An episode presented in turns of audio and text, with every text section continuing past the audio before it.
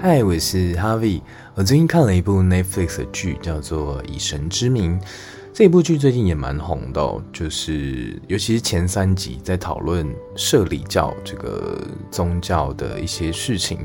那其实它整部剧贯穿就是找韩国各个邪教发生的一些事情，然后把它。拍成纪录片的方式去呈现给大众。那前三集摄理教的部分，就是涉及他们的教主就呃性侵啊或性骚扰这些教徒这样。那我其实是透过这部纪录片才第一次听到摄理教这个宗教。那其实之前在啊、呃、我们学校的大学其实是没有这个社团的，对。但是我们那时候大学有。另外一个邪教的组织，然后大家也可以来好好分享一下。我先分享我对这部剧的看法。我现在大概看完前五集吧，然后其实是，嗯，在开幕这一部纪录片，其实会蛮不舒服的。老实说，你就会觉得说，哇，怎么可能会发生这种事情？然后，甚至有些集数会有点像是那种，呃，如果你喜欢看什么 CSI 犯罪现场这种。呃，这种所谓的悬疑或是呃犯罪纪录片，那你可能会对这个有兴趣。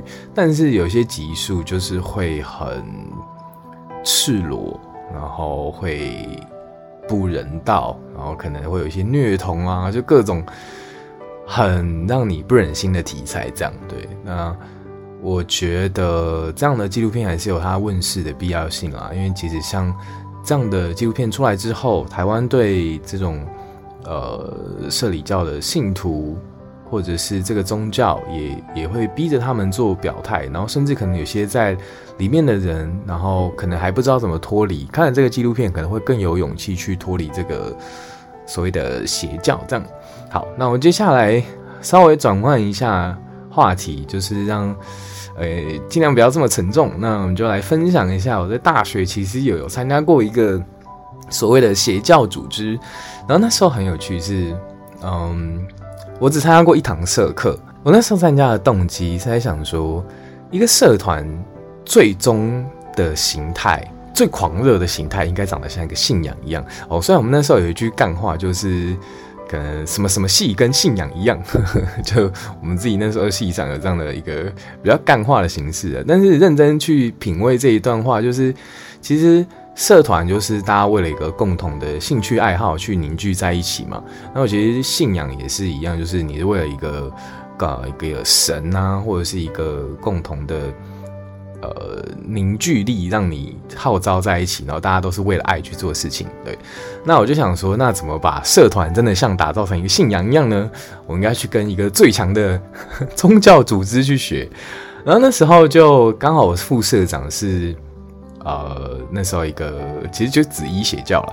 然后我就想说，哎，不然去上看他的社课好了。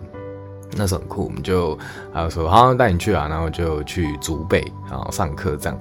那到他那竹北的那个呃，他们的上社课的地方，因为就是一个商办大楼的一层这样。